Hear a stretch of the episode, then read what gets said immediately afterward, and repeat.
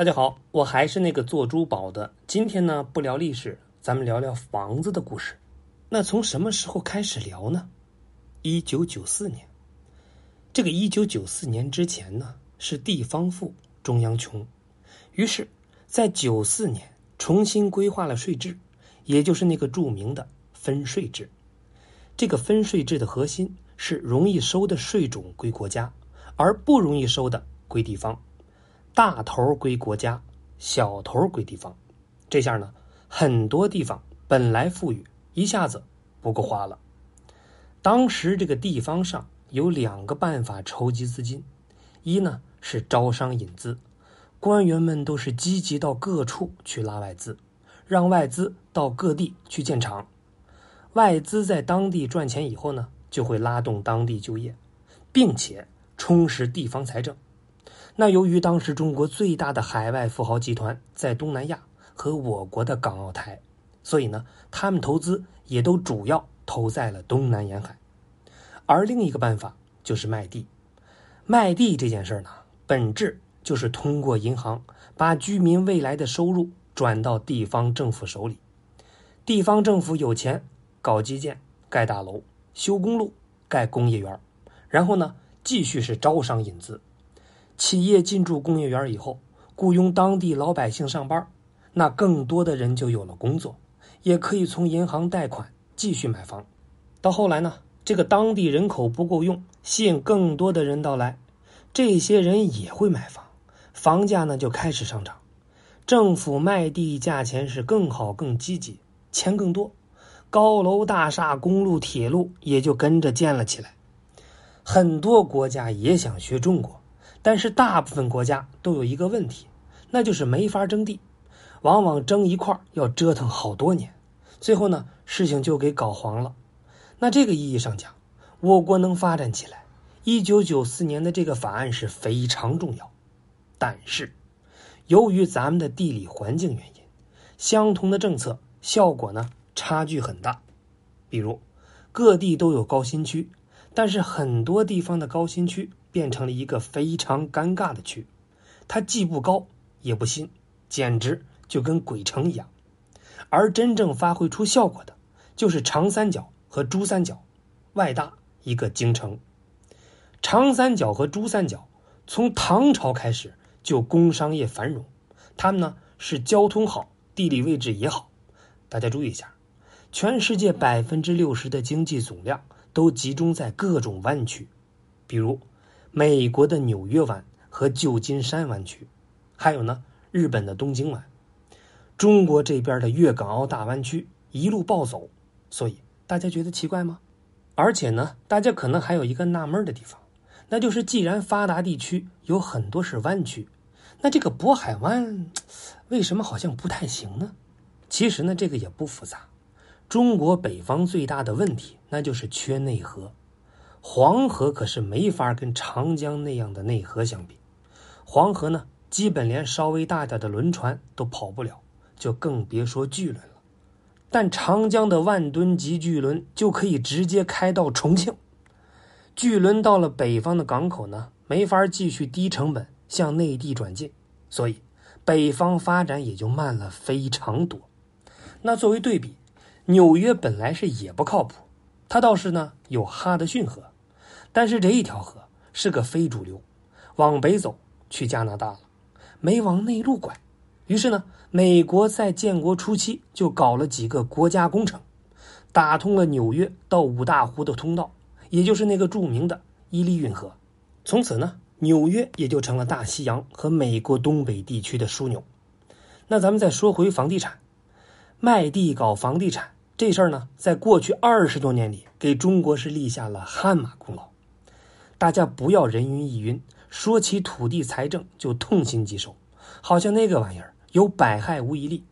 毕竟现在咱们眼前的一切，大部分那都是土地财政搞出来的。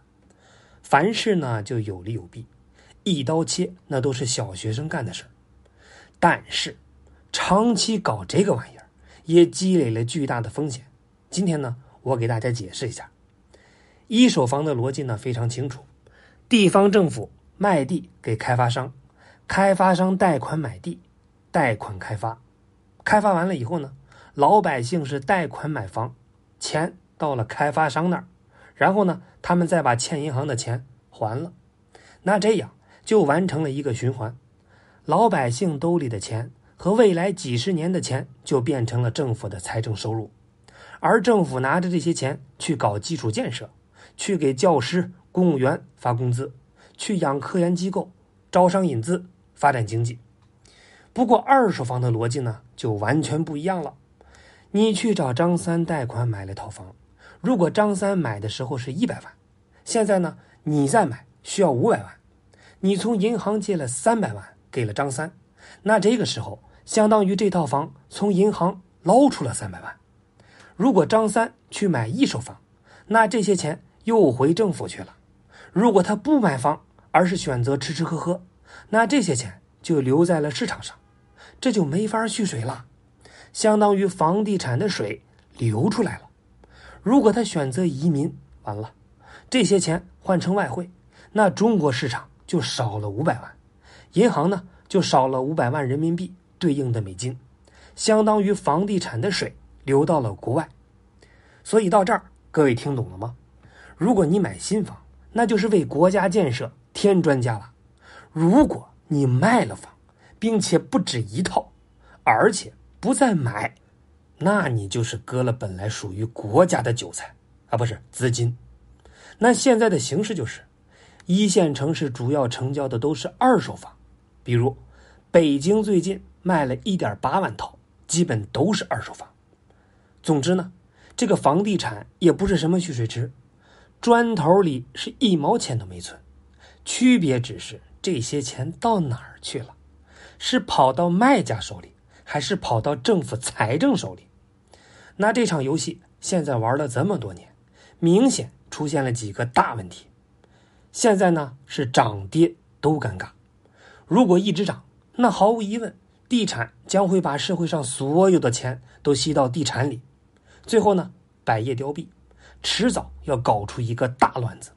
那就跟庞氏骗局一样，最后会因为找不到接盘侠而崩掉。那我再给大家举个例子，大家呢一下就明白了。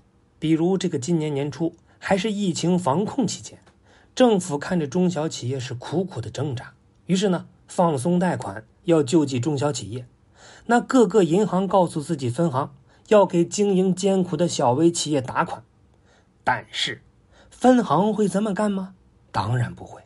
他们第一件事儿就是需要这些小微企业出示房产做抵押，万一你生意搞黄了，银行的贷款怎么往回收呢？如果收不回来，那银行的相关责任人那不就倒霉了吗？所以他们也是理性决策。但是，大家想一想，我他妈都已经经营困难了，我如果有房产，也早就抵押了，怎么会等到现在呢？所以。往往真正经营困难的，反而得不到贷款，而能得到贷款的，往往是炒房的。他们手里有房，用这些房贷到款以后，再去买房，以至于疫情防控期间百业凋敝，但是房地产却莫名其妙的大涨了一波。后来呢，费了好大劲儿才给摁住。那问题是，大家为啥这么疯呢？顶着巨大的政策压力，想尽办法的买房，哎，那还不是因为大家觉得房价万年涨，买到那就是赚到。毕竟过去几十年里，这个规律基本就没出现过问题。所以呢，压不住这种预期，大家就会不惜代价的借钱买房，最后实业里的钱就都跑到了房地产，那实业领域很可能就会引发下岗潮，而且。往往动用经营贷买房的人，那都不是刚需。你们什么时候听说过小年轻为了买房做了一个公司，然后呢又是过桥又是抵押的呢？但是房价可以跌吗？